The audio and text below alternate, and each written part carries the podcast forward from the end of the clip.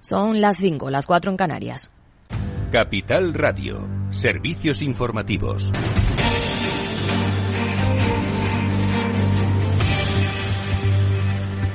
El Gobierno cita a los supermercados previsiblemente el próximo 27 de febrero para analizar los precios en plena escalada de los alimentos pese a la rebaja del IVA. Lo hace después de conocerse el dato definitivo de inflación de enero. Los precios subieron hasta el 5,9%, dos décimas de lo que lo hicieron en diciembre, principalmente por la retirada de las ayudas a los carburantes. Además, pese a la bajada del IVA de algunos productos básicos aprobada por el Gobierno, los alimentos encarecieron un 0,4% frente a diciembre y en tasa interanual su precio fue un 15,4% más caro. Por su parte, la Fundación de Cajas de Ahorros ha incrementado cuatro décimas, del 3,8 al 4,2, su previsión de inflación media para 2023 a tenor de esos datos conocidos hoy. Respecto a la inflación subyacente, eleva la tasa media anual prevista hasta el 6,2%. Por cierto, que UGT ha pactado con el Gobierno reunirse en junio para revisar si esa subida del SMI cubre la inflación, si los precios suben por encima del 8% que ha aumentado el salario mínimo, podría haber un nuevo incremento a mitad de este año. Y precisamente hoy se ha publicado en el BOE esa subida del SMI a 1.080 euros. Según los sindicatos, afectará a dos millones y medio de trabajadores no amparados bajo una negociación colectiva, beneficiando a jóvenes y mujeres. Mientras que en esta casa la patronal critica que todo esto afectará al tejido productivo español. Alejandra Moya, buenas tardes. Buenas tardes. Así es, la COE niega haberse levantado de la mesa de diálogo del Ejecutivo con los agentes sociales ya que esa, según la patronal, nunca ha existido realmente y acusa al Gobierno de manipular la realidad. Su vicepresidente, Íñigo Fernández de Mesa, en Capital Radio. El Gobierno, pues bueno, eh, habla de diálogo social o habla de acuerdo de rentas y lo único que hace es tomar decisiones de manera unilateral sin consultar a las empresas, que yo creo que es un, gran error. Fernández de Mesa cree que la subida del salario mínimo tendrá un impacto importante en las empresas medianas y pequeñas, que constituyen un 95% del total de empresas del país. Las empresas que van al salario mínimo son otro tipo de empresas. Son empresas eh, pequeñas, son empresas medianas, son empresas que se encuentran en, provincias donde no es lo mismo eh, un salario en un pueblo de, Albacete que en, Madrid. Es decir, eh, no tiene nada que ver eh, el perfil de empresas que, que, pagan el salario mínimo con las empresas grandes. El vicepresidente de la COE dice en que las empresas mantienen de momento sus plantillas, pero dice si seguimos forzando la máquina, el ciclo económico se puede dar la vuelta. Gracias, Alejandra. Y hoy la ministra de Asuntos Económicos, Nadia Calviño, ha defendido las políticas del Gobierno y se ha mostrado a favor de seguir subiendo los salarios. Palabras en un día en el Congreso en el que el Partido Popular ha propuesto recuperar temporalmente las deducciones fiscales por compra de vivienda para rentas de hasta 60.000 euros anuales para ayudar a compensar el encarecimiento de las hipotecas por la subida de los tipos de interés y con un máximo deducible de 5.000 euros.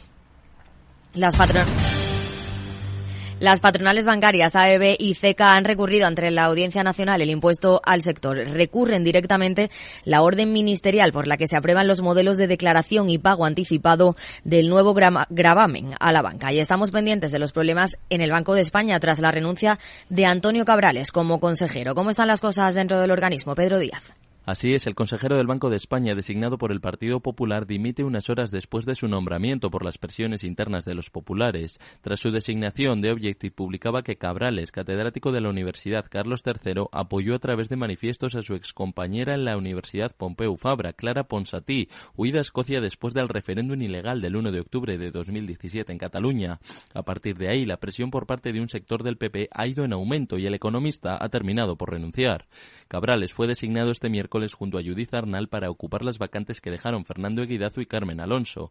El Consejo de Gobierno del Banco de España está compuesto por el gobernador Pablo Hernández de Cos, cuyo mandato concluye en junio del próximo año, la subgobernadora, el secretario general del Tesoro, la vicepresidenta de la Comisión Nacional del Mercado de Valores y seis consejeros a propuesta del Poder Ejecutivo, entre los que se encontraban precisamente Eguidazu y Alonso, hasta que la semana pasada caducó su mandato de seis años. Así, socialistas y populares, que se reparten desde hace años la elección de candidatos escogieron a Arnal y Cabrales, respectivamente, aunque el catedrático de la Carlos III ha durado seis horas en su nuevo cargo.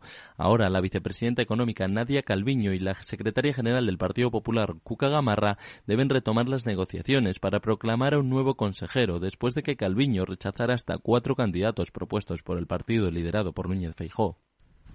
Más información aquí en Capital Radio con Rocío Arbiza, Mercado Abierto.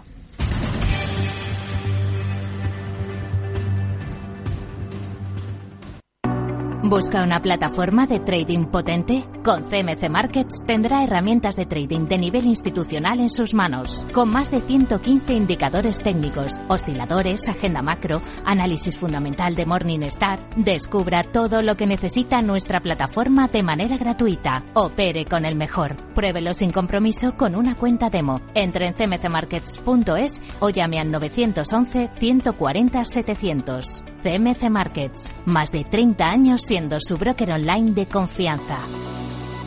Los CFD son instrumentos complejos y están asociados a un riesgo elevado de perder dinero rápidamente debido al apalancamiento. El 77% de las cuentas de inversores minoristas pierden dinero en la comercialización con CFDs con este proveedor. Debe considerar si comprende el funcionamiento de los CFDs y si puede permitirse asumir un riesgo elevado de perder su dinero. Vida. Riesgo. Cubierto. Es muy simple asegurarse con el Betia. Simple, claro, el Betia. Mercado Abierto con Rocío Arbiza. Seis minutos los que pasan de las cinco en punto de la tarde de las cuatro si nos están escuchando desde Canarias. Retomamos Mercado Abierto en esta jornada marcada por la indefinición aquí en Europa con un IBEX 35 muy plano tratando de acercarse hacia esa referencia de los 9.300 puntos, mientras de momento al otro lado del Atlántico se imponen las caídas, se imponen los números rojos. Redrive el renting de usados de ALD Automotive patrocina este espacio. Entra en aldautomotive.es y descubre todas las ventajas.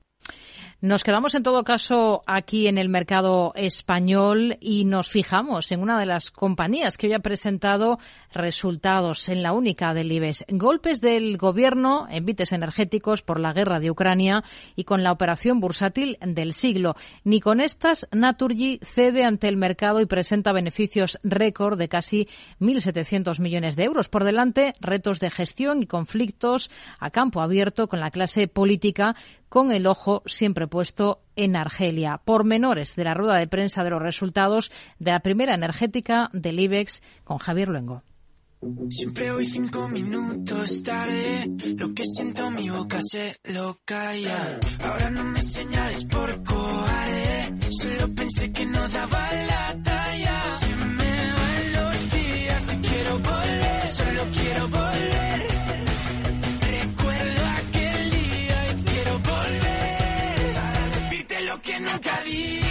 Naturgy cierra 2022 con los mejores resultados de su historia. Lo que no deberían es extrañar, extrañar a nadie. Una cosa que dice su presidente Francisco Reines no debería extrañar a nadie por el contexto en el que estamos de precios de la energía disparados y tras un año con el TTF de Países Bajos de altibajos constantes con dos amenazas. Las conocéis bien, pero no por ser conocidas son menos destacables, ¿no?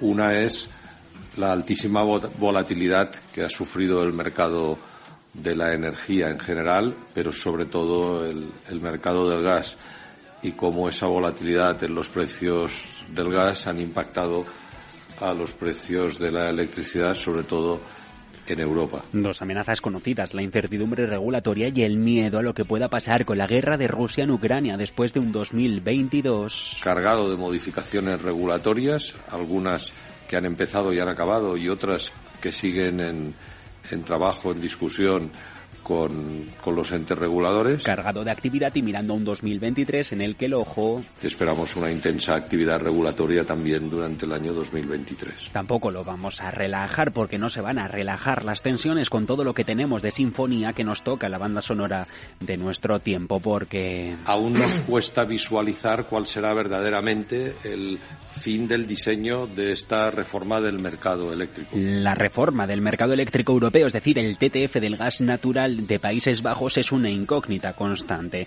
Así, el peligro más inmediato pasa por otro lado, por el impuesto del 1-2% de los beneficios a cuenta de los resultados de este año para las energéticas. Un golpe de 300 millones para Naturgy que no sabe si van a recurrir o no estará alrededor de los 300 millones de euros y eh, la decisión sobre el recurrir o no es algo que se reserva al Consejo. No es necesario tomarla ahora y ya la tomaremos en el momento que se dé. De la mano de casi 1.700 millones de euros en beneficios, un 36% más que hace un año, Naturgy pone en valor su trabajo. Hemos contribuido a que no faltara gas y a que no faltara electricidad. Porque ha habido días del año en el que las renovables han producido tan poco que el gas ha sido nuestra bombona de oxígeno. Y si no, miren al pasado 4 de octubre, cuando... España se hubiera quedado sin, sin suministro eléctrico y ese día no se exportó un, un solo kilovatio hora de, energía eléctrica a Francia porque eh, el país estaba sometido a unas necesidades eléctricas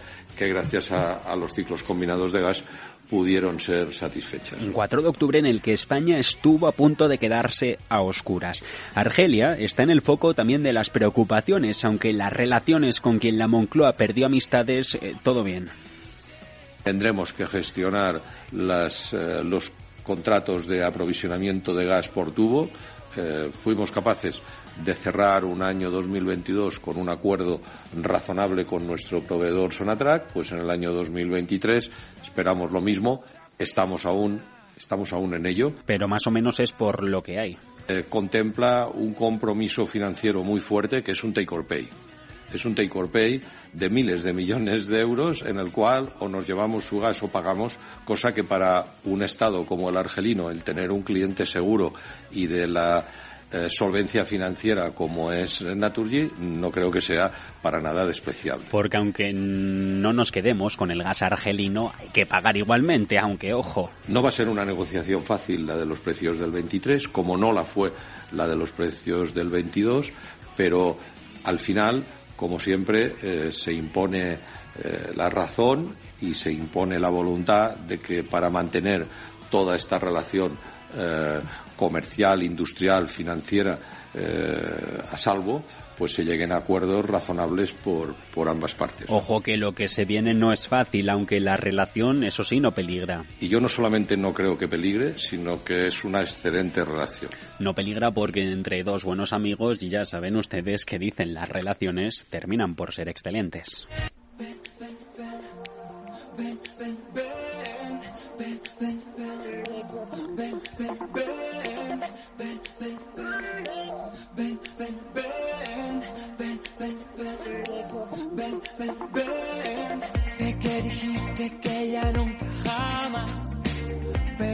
Está infravalorado.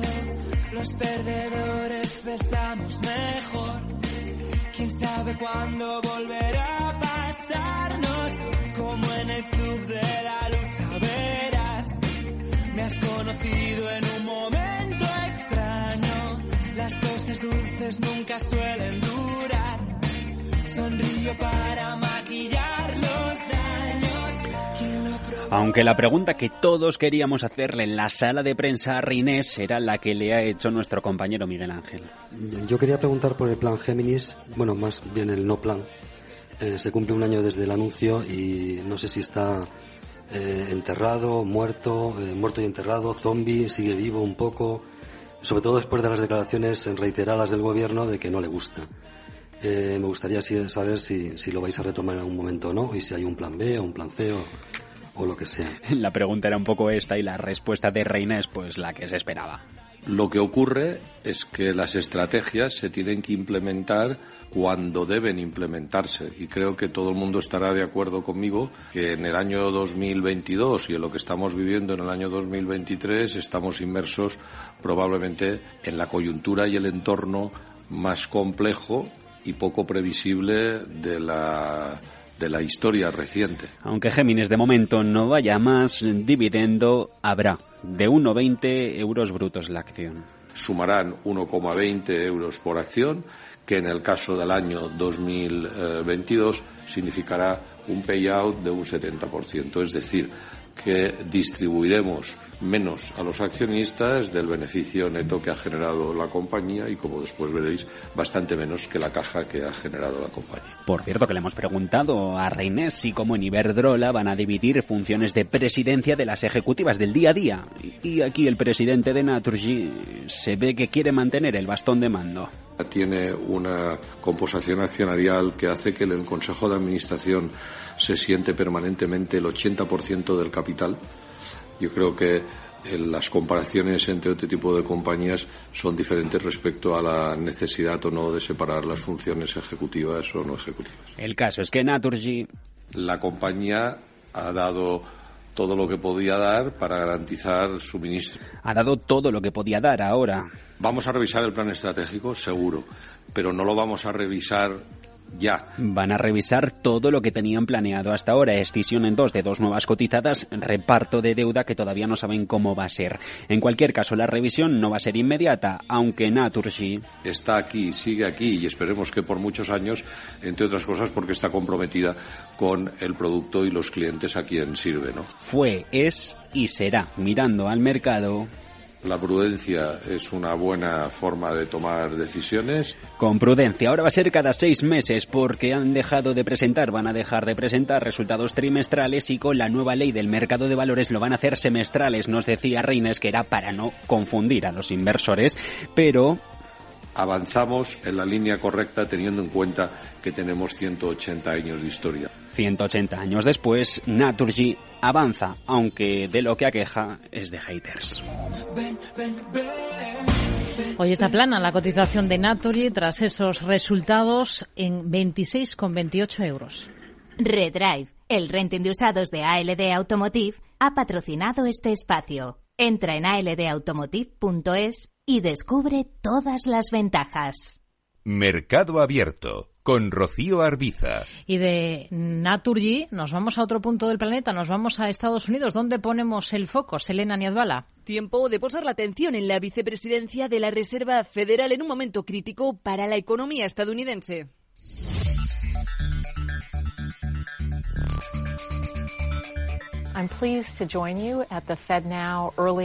La salida de Lael Brainard de la vicepresidencia del Banco Central para ser una de las asesoras económicas de Joe Biden deja un vacío en la estructura de la Reserva Federal. En los próximos días, posiblemente el 20 de febrero, se hará efectiva la renuncia y la pregunta ahora es, ¿quién ocupará el lugar que deja Brainard? Hasta ocho nombres son los que se barajan entre los posibles, pero solo uno al que avala una amplia trayectoria en Wall Street. Se trata de Seth Carpenter, actualmente jefe de inversión de Morgan Stanley. En el pasado ya trabajó en el Tesoro estadounidense bajo la administración de Obama, aunque este sería precisamente una de las partes que probablemente menos convencería a los demócratas más progresistas, aunque Carpenter no es el único de la administración Obama que se postula entre las opciones. Lisa Cook, actual miembro de la Junta de Gobernadores de la Fed, también fue economista senior en el Consejo de Asesores Económicos de la Casa Blanca en tiempos de Obama, o Karen Dainan, su secretaria de Política Económica y economista jefe en el Departamento del Tesoro bajo el cargo del expresidente Barack Obama.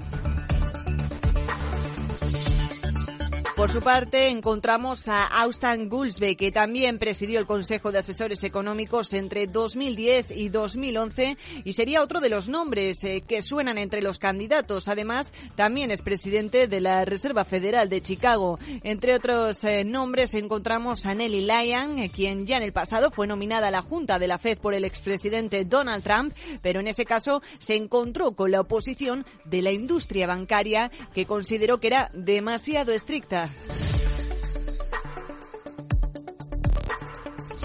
Yeah, I don't see that happening at all. I see us as raising to y seguimos con otros eh, dos candidatos. En este caso se trata del presidente de la Fed de Nueva York, John Williams, y de Mary Daly, la actual presidenta de la Reserva Federal de San Francisco, que ascendió a ese cargo en 2018 después de más de dos décadas en el Banco Regional de la Reserva Federal. Dentro de la gobernanza de la Fed también destaca otro nombre, aunque eso sí, de manera más discreta. En este caso se trata de Philip Jefferson.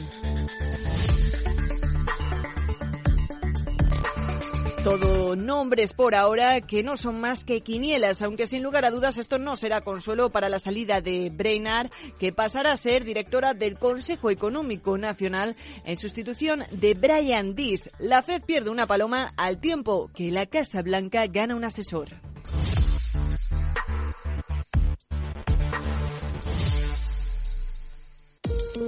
Mientras la ciberseguridad de la información tradicional gira en torno al software y al modo en el que se implementa, la seguridad del IoT incorpora más complejidad. La conectividad ofrece cada vez más escenarios con multitud de dispositivos conectados, donde el más trivial puede llegar a ser peligroso si resulta comprometido. Las soluciones Zero Trust de Zscaler permiten reducir estos riesgos. Descubra más en zscaler.es.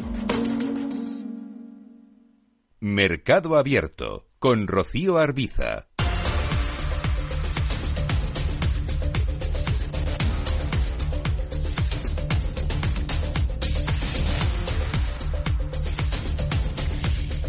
Seguimos, seguimos en Mercado Abierto. Hablamos ahora con Joaquín Robles, analista de XTV. Joaquín, ¿qué tal? Muy buenas tardes. Una jornada en la que tenemos varias referencias macro, también en Estados Unidos, lo mismo que aquí en Europa. Vamos a comenzar por lo último, por Estados Unidos, porque ha llamado la atención eh, ese dato de ventas minoristas del, del, último mes, del mes de enero, con ese crecimiento del 3%. Ha sido, han sido unas últimas 24 horas intensas de macro en Estados Unidos. ¿Cuál es la visión, a su juicio global, que les dejan esos datos? Pues es complicado, ¿no? De hacer una interpretación porque estamos viendo cómo las ventas minoristas se aceleraron durante este último mes. También hemos visto unos sólidos datos de empleo recientemente. Esto obviamente es algo muy positivo, ¿no? Para una economía, eh, pero claro, estamos en un momento en el que la Reserva Federal está subiendo los tipos de interés precisamente para frenar la demanda y que se estabilicen los precios y lleguen a ese objetivo entre el 2-3%. Entonces, este tipo de datos contrasta con la estrategia que está llevando la Fed. Entonces, ¿qué es lo que puede pasar?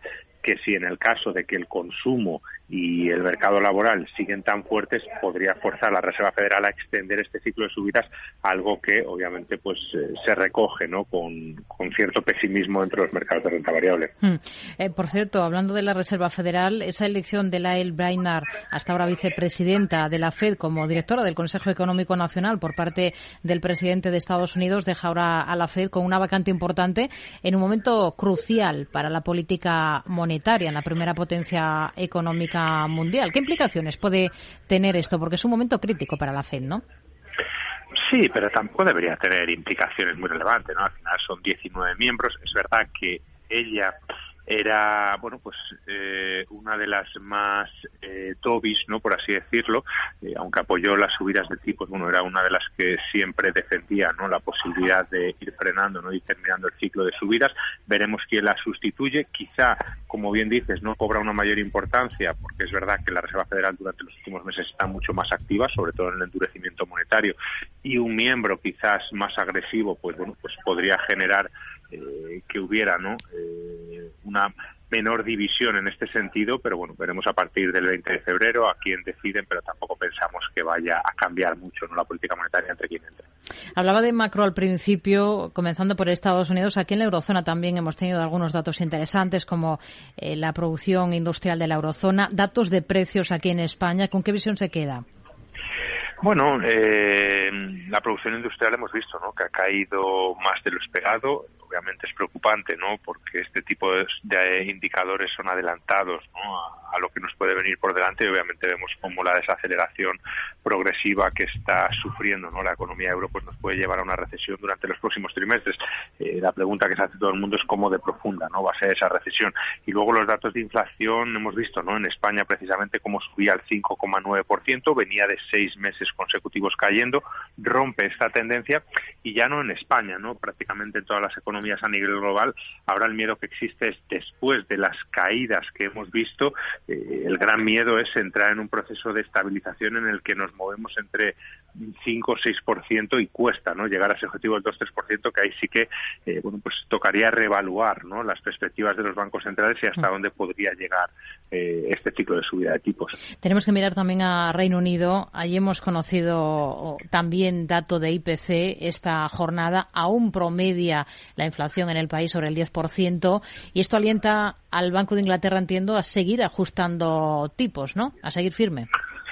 Sí, desde luego que sí, imagínate, ¿no? Estamos hablando de que la Reserva Federal, ¿no? Sacaba ayer un dato de 6,4% y se está planteando extender el ciclo de subidas, pues es que aquí están en el 10,5, ¿no? Muy por encima del objetivo.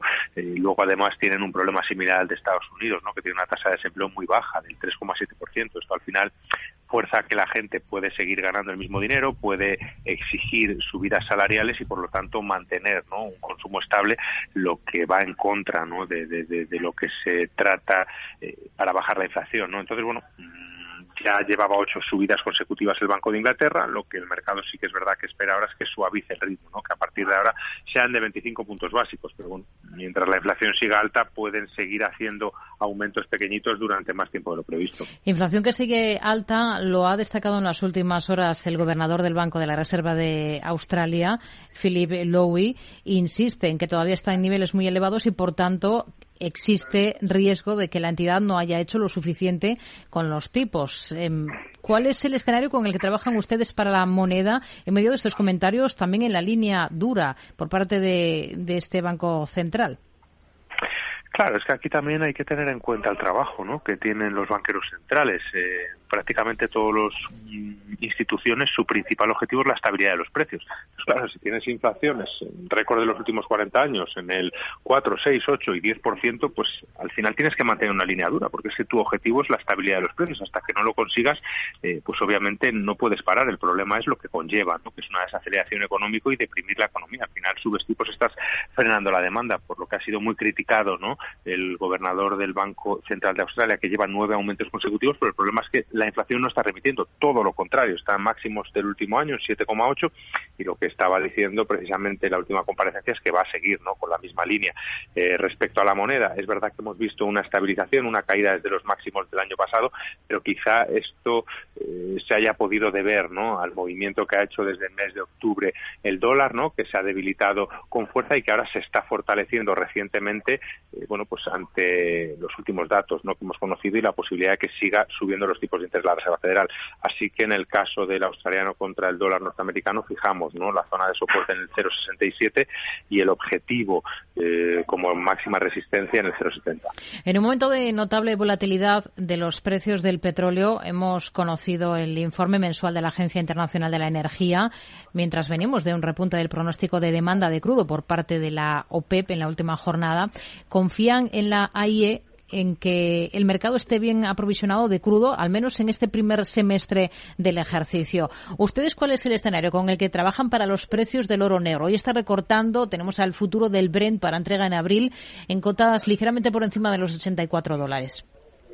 Mira, nosotros para este trimestre es verdad que este es un mercado muy cambiante y que ahora mismo está expuesto a, muchos factores, eh, pero pensamos que va a estar rondando los 86 dólares ¿no? durante todo este primer trimestre de año. Es verdad que podemos ver eh, ataques a la zona de 90 en el caso de que se rumore con que la OPEP o Rusia pueden recortar aún más la producción o en el caso de que eh, bueno pues la reapertura china se vea que se está consumiendo mucho petróleo, pero también tenemos otros factores ¿no? como eh, como bien dices, que ya casi todos los países están haciendo acopio de petróleo, por lo que están llenando inventarios, especialmente Estados Unidos.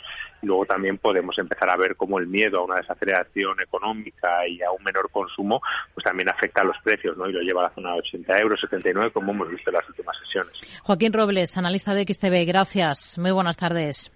Igualmente, muchas gracias. Hoy recortando el crudo, si echamos un vistazo al comportamiento del euro, tenemos a la moneda única con recortes claros a esta hora de la tarde por debajo de esa referencia de 1,07 en 1,0669 unidades, según las pantallas de XTV. Selena.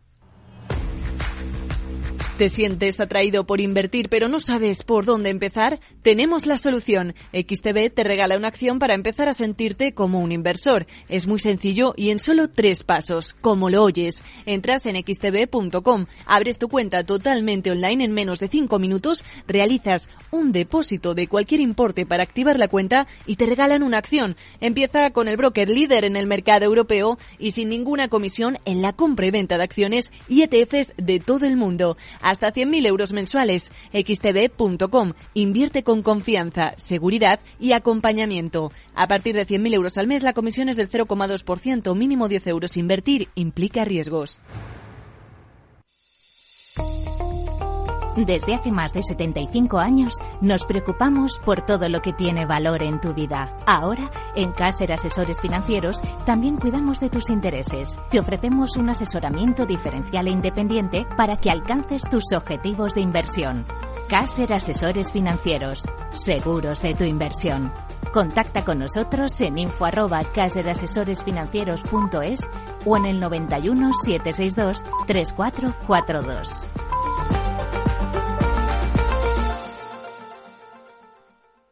Mercado Abierto con Rocío Arbiza.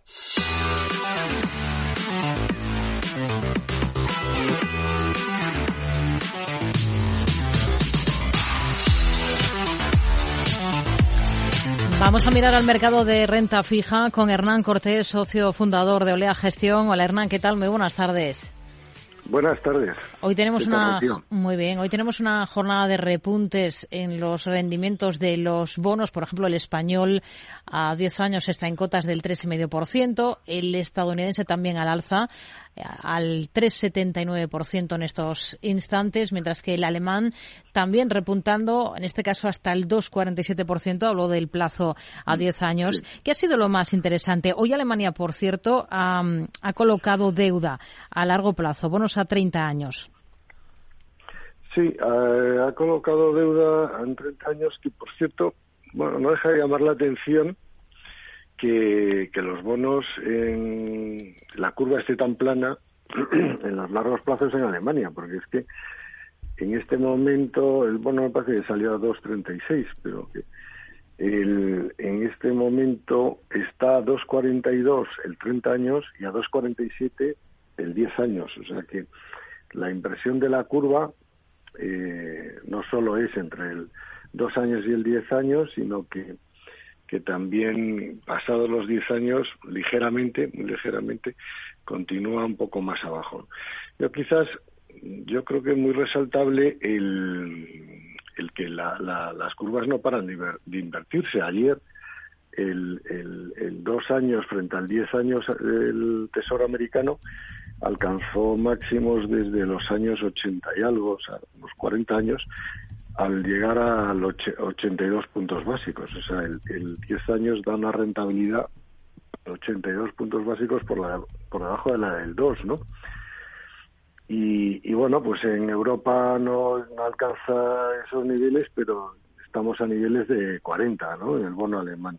Entonces, bueno, se están generando eh, fuertes expectativas de repunte de tipos de interés, de los tipos de intervención, pero a medio plazo se está descontando, en los largos plazos lo que están descontando es que, bueno, que más pronto que, tarde eh, esos tipos de intervención van a bajar, porque si no, eh, ¿qué es lo que hace un inversor comprando un bono a 10 años, pues 40 o 80 en el caso americano, puntos básicos por debajo, eh, teniendo mucho más riesgo en el 10 del riesgo que tengo del 2. Entonces, me cojo un activo con más riesgo, más volatilidad y menos rentabilidad. Pues es como es una situación que no puede perdurar mucho tiempo, porque al final la gente, si, no se cumplen sus expectativas pronto, pues abandona el 10 años y se va al bono corto de dos años donde tiene más rentabilidad. Entonces eso provoca que las ventas fuertes en el 10 años provoca que suban las rentabilidades y esa curva que está muy invertida hmm. pues tienda a aplanarse. Lo estamos viendo también a la hora de colocar eh, letras aquí en España, en medio de todo ese furor que hay eh, en las últimas semanas, ¿no? Eh, porque esas letras a nueve meses rentan más que las letras a, un año. Un poco esa anomalía que ya nos dice que espera que no se siga dando durante mucho más tiempo, ¿no? Bueno, debe ser, viendo aquí la curva de las letras, la, la de noviembre eh, pues está más o menos al 3 y es la de diciembre la que está al 2,92, está por debajo la de diciembre. Y luego, en cambio, la de enero vuelve a subir al 3,05. O sea, lo que, lo que sí se aprecia es una demanda especial, tampoco, eh, pues, en, el plazo de, diciembre. Y bueno, no me sorprendería que fuera por el, el flujo comprador de inversores individuales, de inversores retail, que por costumbre, pues, eh, bueno, pues invierten de aquí a final de año, ¿no? Y ya en final de año ya veré si renuevo o lo que hago. Entonces, está claro que está, eh, está muy demandado ese plazo ¿Mm? de diciembre, por lo que se ha quedado por debajo de la de noviembre y de la de enero. O sea, hay como un bache ahí pero, vamos, está más o menos a niveles del 3%. ¿Está preparado el Tesoro español para afrontar este sobrecoste por financiarse eh, con letras que estamos viendo? Porque estamos eh, observando niveles del 3% y los tipos de interés del Banco Central Europeo aún no han tocado techo. Sí, bueno, la verdad es que mm, cuando los niveles del Tesoro están en línea con los del mercado eh, del euro eh, en general. Los tipos de swap a un año, por coger una referencia interbancaria paneuropea, que no tiene nada que ver con el riesgo crediticio español, eh, esos tipos swap a un año están al 3,35, números redondos, y las letras están al 3. Entonces, el Tesoro todavía se sigue financiando a tipos ventajosos frente a los frente al nivel interbancario que sería el 335 o sea está 35 puntos básicos por debajo de, del nivel que en teoría en principio se prestan los bancos a un año entonces bueno eh, realmente no está pagando un sobrecoste porque ese ese nivel de descuento con respecto o sea, si realmente tuviera dificultades para financiarse, el Tesoro estaría pagando por encima de lo que paga el mercado interbancario un año, claramente, ¿no? O sea, cuando nos pasó esto, en 2011, 12, 13, el, lo que pagaba el Tesoro estaba por encima de, los niveles interbancarios. En cambio, ahora está por debajo. O sea, aquí es una situación normalizada. O sea, no hay nada de de raro en que se financia el 3%, se financia el 3% porque los tipos a, junio, ya el mercado está descontando que a junio alcancen eh, el 3,25 3,5. Entonces, claro, pues eh, aunque ahora estén al 2,5, el tipo un año lo que hace es descontar las subidas que hay en los próximos meses. Entonces, si dentro de 3, 4 meses va a subir los tipos al 3, 3 y pico, pues claro, el año, el tipo año sí lo recoge. La Comisión Nacional del Mercado de Valores acaba de poner el foco en la venta masiva de fondos de renta fija. Ha lanzado una consulta pública para mejorar los requisitos de transparencia en fondos de rentabilidad objetivo y de renta fija a vencimiento. Por ejemplo, deberán avisar de que pueden dar pérdidas. Eh, más de la mm. mitad de los fondos que se han lanzado en lo que va de año son de este tipo. ¿Cómo lo ve?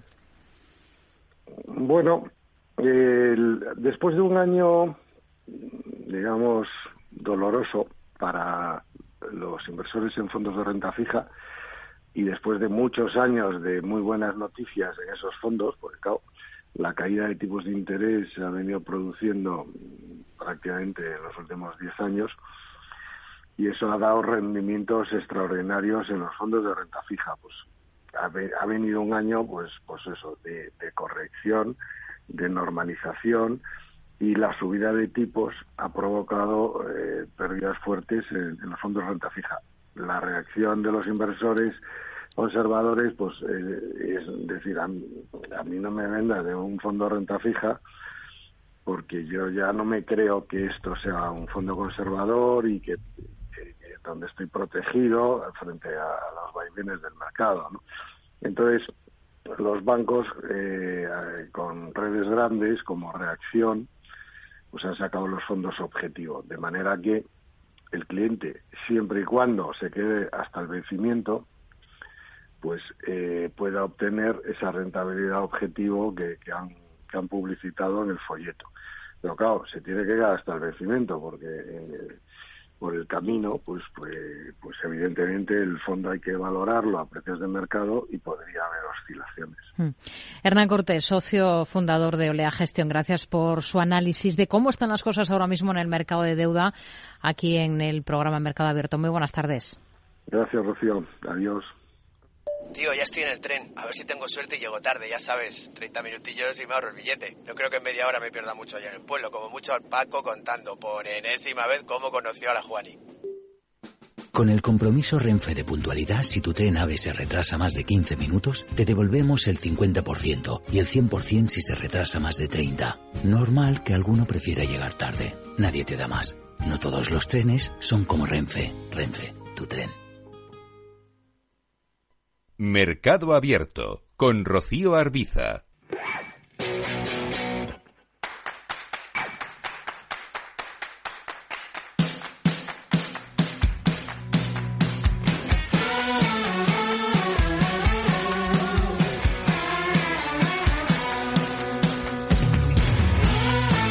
Analizamos el cierre de la sesión en la Bolsa Española con Carlos Ladero, analista de GPM. Carlos, muy buenas tardes.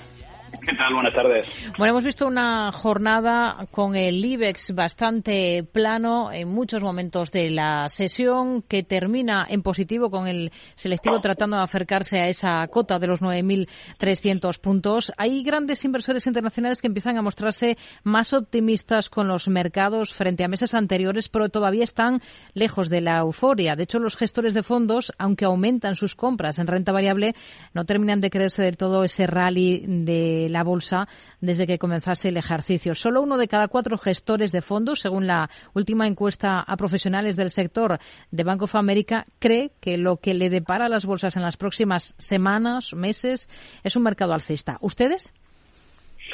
Pues bueno, nosotros creemos que, que, gran parte del recorrido, por lo menos en lo que es rentabilidad española, pues ya lo hemos hecho, ¿no? Ahora falta un poco pues ir regulando valores, otros hemos medio un CAB y algún valor todavía de IBEX que pueda tener cierto recorrido, pero ya ser muy selectivos, ¿no? No, vemos un 2023 donde, donde el IBEX haga mucho más de, un 10-12% ¿no? De, de, rentabilidad. Eh, con lo cual ahora sí que lo que lo que estamos haciendo es siendo muy selectivos, buscando ciertos valores ¿no? que creemos que todavía tienen cierto potencial, pero también con precaución. O sea, no, no pensamos ¿no? que, que, que esto vaya, vaya a ser una locura. Salvo, como digo, que la tecnología en Estados Unidos eh, funcione muy bien o se acabe la guerra de Rusia, con lo cual, pues bueno, probablemente, para año, perdón, con lo cual probablemente hubiera un, pequeño movimiento al alza, ¿no? Pero, pero ya digo, no, no somos tan optimistas. Creo que, lo éramos a principios de año, pero después de un rally de dos dígitos, pues la verdad es que por lo menos en España menos. Hmm. Ha terminado el IBEX esta jornada en 9.294 puntos, con una subida del 0,34%. Uno de los focos de atención lo hemos tenido en Naturgy y sus resultados. ¿Con qué se queda? Bueno, pues la verdad es que nos podemos quedar con casi todo, ¿no? La compañía ha mejorado bastante su ha reducido deuda eh, promete un mayor dividendo y, bueno, pues, pues, la verdad es que además invertir en, lo que todo el sector está invirtiendo, ¿no? que es en renovables, con lo cual, bueno, una compañía que siempre ha sido muy sólida, que las cuentas siguen demostrando que lo puede seguir siendo, que además, bueno, pues obviamente con el viento de cola de todas las energéticas, pues, pues la verdad es que mejor que mejor y, como digo, la verdad es que si nos tuviéramos que quedar con algo, pues no nos podemos quedar con casi nada, ¿no? Compañía siempre a tener en cuenta, tener en cartera y, la verdad es que haciéndolo muy bien. ¿Le ve mucho más potencial en, en bolsa, Naturgy?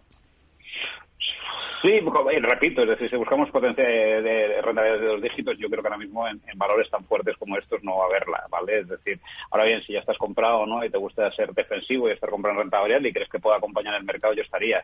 Pero repito, es que muchas veces parece que, cualquier valor que quieras y digas que tiene potencial, si no te hace un 12% o un 15%, pues Y yo creo que en este caso Naturgy, eh, pues realmente yo creo que es un mantener, no un comprar. ¿En qué se, se va a fijar especialmente mañana de los resultados de Repsol? Bueno, pues, pues sobre todo esos márgenes, ¿no? Yo creo que lo debe haber hecho muy bien. Eh, las, las petroleras que han presentado resultados hasta ahora también lo han hecho muy bien. Vamos a ver con todos los márgenes de refino y, los márgenes que ha tenido a, la, hora de, de, depender sobre todo en este último trimestre, ¿no? En diferenciales que tenga y, y, la posibilidad de esos incrementos de costes por materias primas, que todos pensamos y creemos que los tiene bastante bien cubiertos, ¿no? Con lo cual, pues bueno, sobre todo nos fijaremos en los márgenes que ha tenido, ¿no? Y, y nos servirán casi como máximos, ¿no? Históricos. Ha repetido entre las mejores ArcelorMittal, ya muy animada en la última sesión. Pros y contras ahora de estar en una compañía como esta. Pues hombre, los pros están claros. Eh, yo creo que, que si, si, la economía realmente pensamos que va a salir de este bache, que, que, no muchos llaman recesión, pues se tiene que invertir muchísimo en infraestructuras de nuevo, ¿no? Y hay muchos proyectos, sobre todo en todo lo que es en Norte Europa, Asia, eh, y eh, que se tienen que ejecutar, ¿no? Eh, también en, en, la zona india, ¿no? Entonces, al final, todo lo que sea materia prima eh, y que sea consumo de, de, acero, pues, pues oye, eh, potencia ArcelorMittal. Eh, los contras está claro, si seguimos en una situación de recesión, además seguimos con un precio muy alto en las materias primas, sus márgenes van a ser muy bajos, ¿no? Y, bueno, pues ahí peligraría. Nosotros no estamos ahora mismo todavía comprados en ninguna compañía de, de sector, ¿no? De, de acero o de, o de metal y, estamos a la espera, ¿no? Un poquito de, de ver las cosas más claras. En el continuo, hoy hemos estado muy pendientes de Aidas Homes, que ha terminado con caídas del 1% después de presentar números. ¿Le han gustado? Bueno, pues te diría que me han gustado, te, mentiría. Me gusta más lo que lo que creen que pasará en 2023. Nos pasa igual con varias compañías inmobiliarias. Aquí sí que somos compradores casi por convicción, ¿no? Eh, un muy mal trimestre o final del trimestre. La verdad no fue tan malo, pero sí que estuvo muy por debajo de lo que pensábamos a principios de 2022. Obviamente todo el incremento de, de precios, eh, pues, pues eh, en materias primas les ha, les ha lastrado bastante a todo a todo el sector. Y bueno, eh, como digo, volveríamos a ser compradores netos, aunque lo, lo, lo somos en parte, ¿no? Eh, si los tipos consiguieran mantenerse. ¿no? Al fin y al cabo, la, la pelea inmobiliaria contra tipos de interés ahora mismo en torno al 3-4% a un año, pues empieza a ser complicada cuando estamos viendo rentabilidades en vivienda del 6, el 8% en el mejor de los casos. O sea, ahí está un poco el problema ¿no? de todas las inmobiliarias. Pero en el momento que aquello se aplane, que esperamos que a mitad del año, pues yo creo que el tema de inflación y tipos se, se aplanen, pues se volvería a ser el momento ¿no? de comprar ladrillo y de volver a confiar en estas compañías. Carlos Ladero, analista de GPM, gracias. Muy buenas tardes. Gracias a vosotros. Hoy dentro del IBEX, el peor valor ha sido Merlin Properties, una SOCIMI. Es el único que se ha dejado algo más de un 1%, un 1,15 para ser exacto, seguido del Banco Santander que ha recortado un 0,84. En el lado positivo, ArcelorMittal, la mencionada ArcelorMittal, ha subido algo más de un 2%. Endesa ha terminado con alzas que se han acercado al 1,5%. Enseguida hablamos de educación financiera.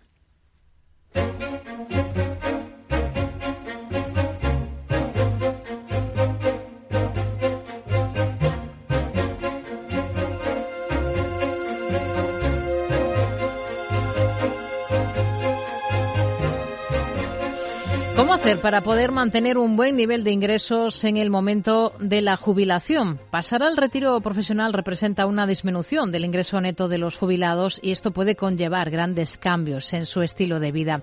Existen diferentes formas de completar la prestación que se percibe por la jubilación y de mantener un nivel de ingresos adecuado. Y una de ellas es la que vamos a abordar esta tarde en este espacio de educación financiera, la renta vitalicia. Lo queremos abordar con Jorge de Andrés, que es profesor de Economía Financiera de la URV, Rovira y Virgili, la Universidad Pública de Tarragona, y miembro del Grupo de Investigación Social and Business Research Laboratory. ¿Qué tal, Jorge? Muy buenas tardes. Hola, ¿qué tal? Buenas tardes. ¿Qué son las rentas vitalicias exactamente? Pues exactamente, el nombre casi casi es muy descriptivo en el sentido de que son rentas que una vez las contratas duran para toda la vida, más allá de que vivas un año o que vivas 40 años más. Básicamente es esto. A partir de aquí podemos matizar lo que lo que quieras preguntarme. Es un producto financiero eh, propio del sector asegurador. ¿Cómo funciona sí. este producto?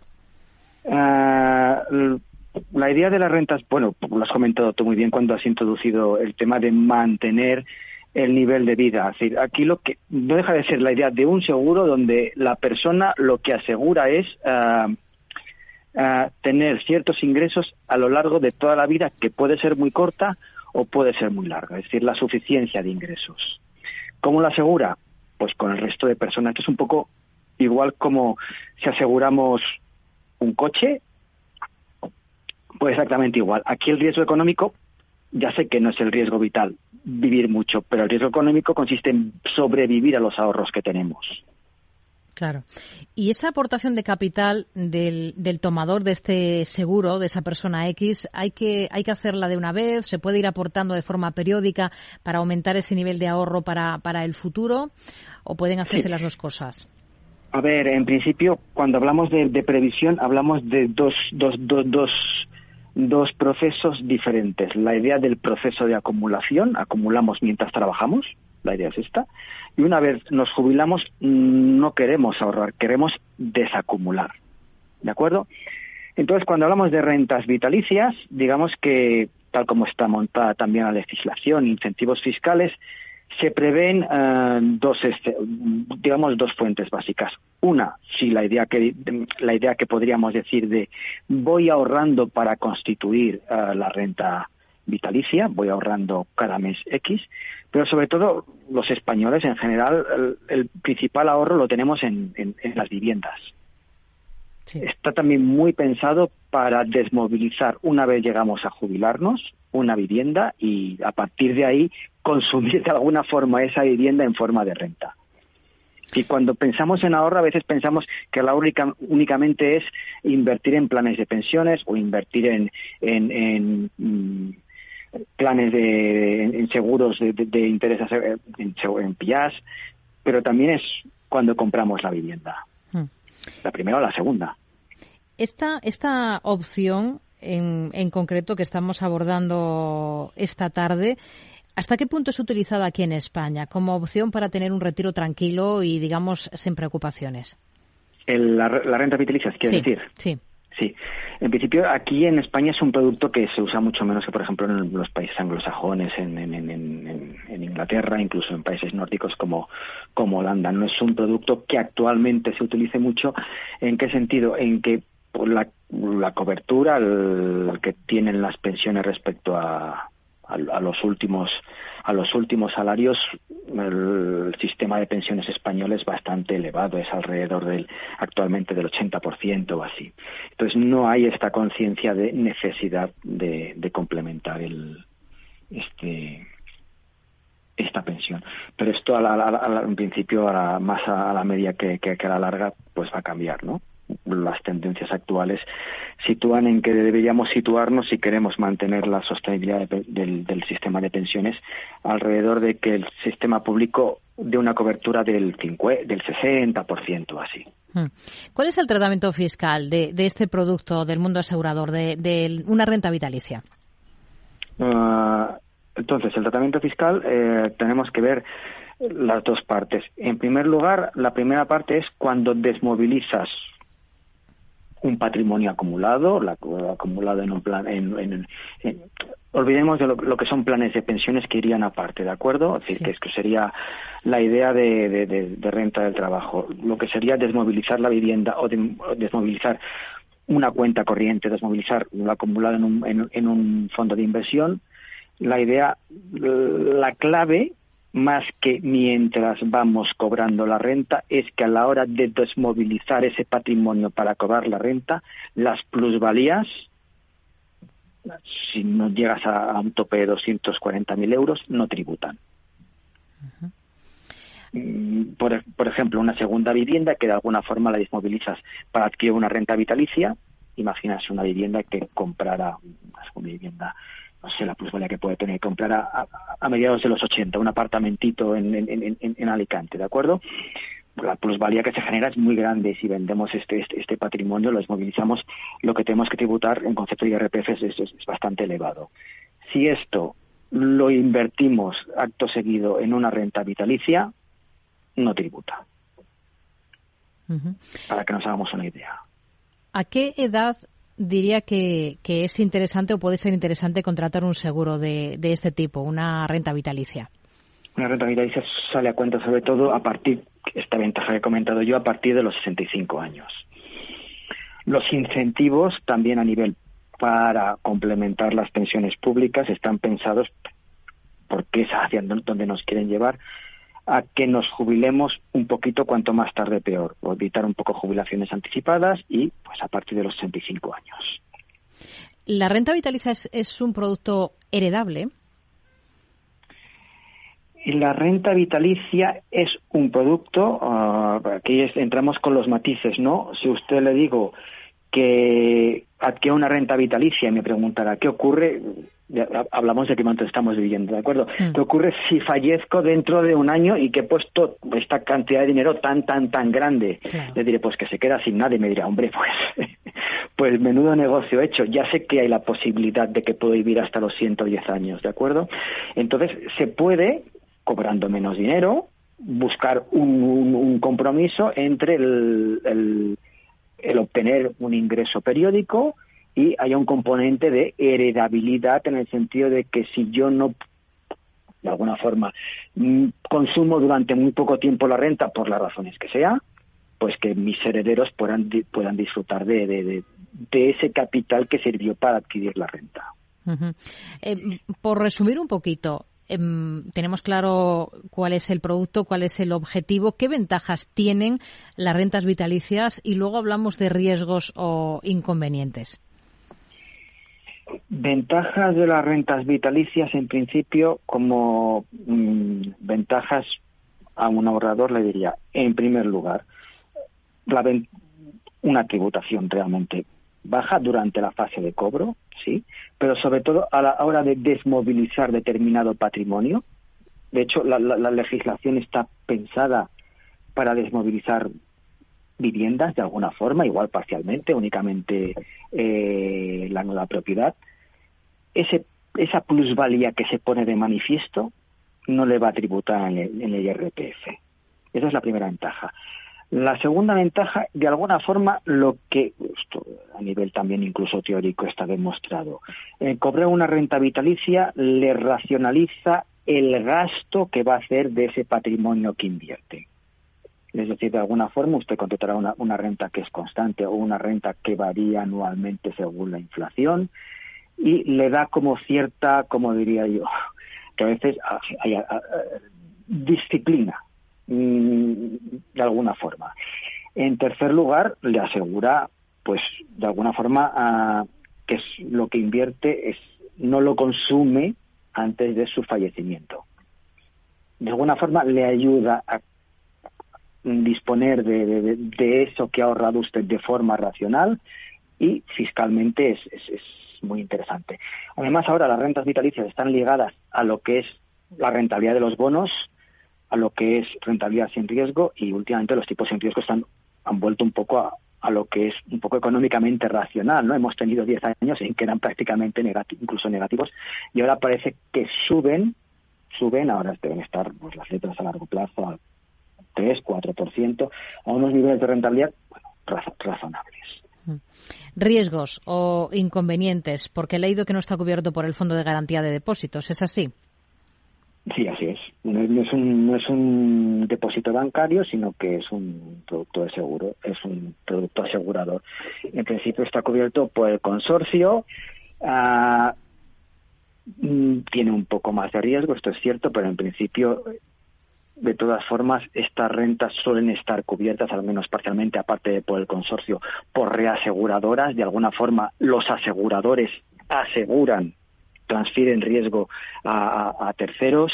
Y si no es el si no es un depósito a plazo que además los, depósitos están cubiertos están cubiertos hasta 100.000 euros.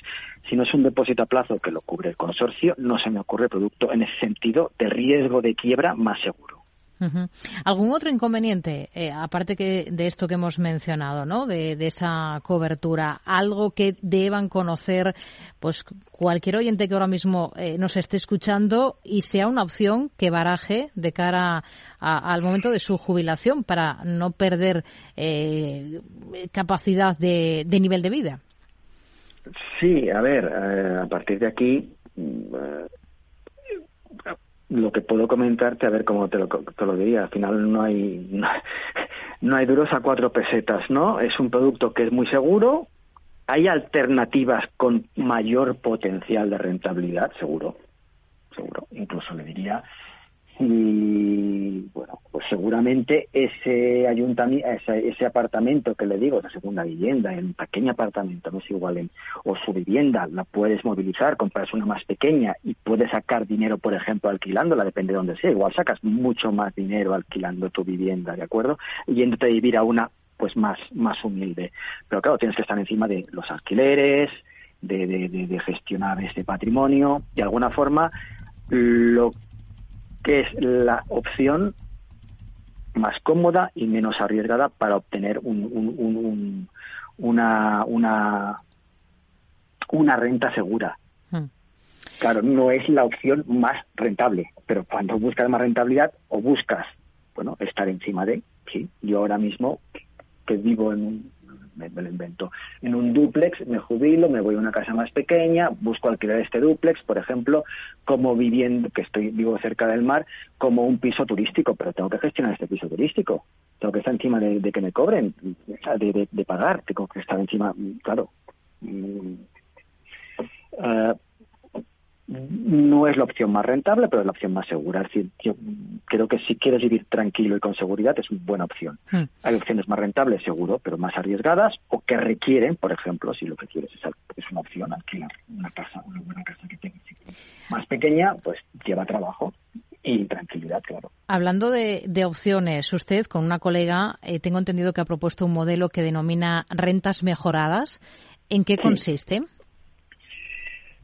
No, no, no, es que hayamos propuesto esto. Esto, por ejemplo, en los mercados que están más, más, más, más, más que tienen más tradición de rentas, como el, anglosajón, lo que ocurrió, claro, esto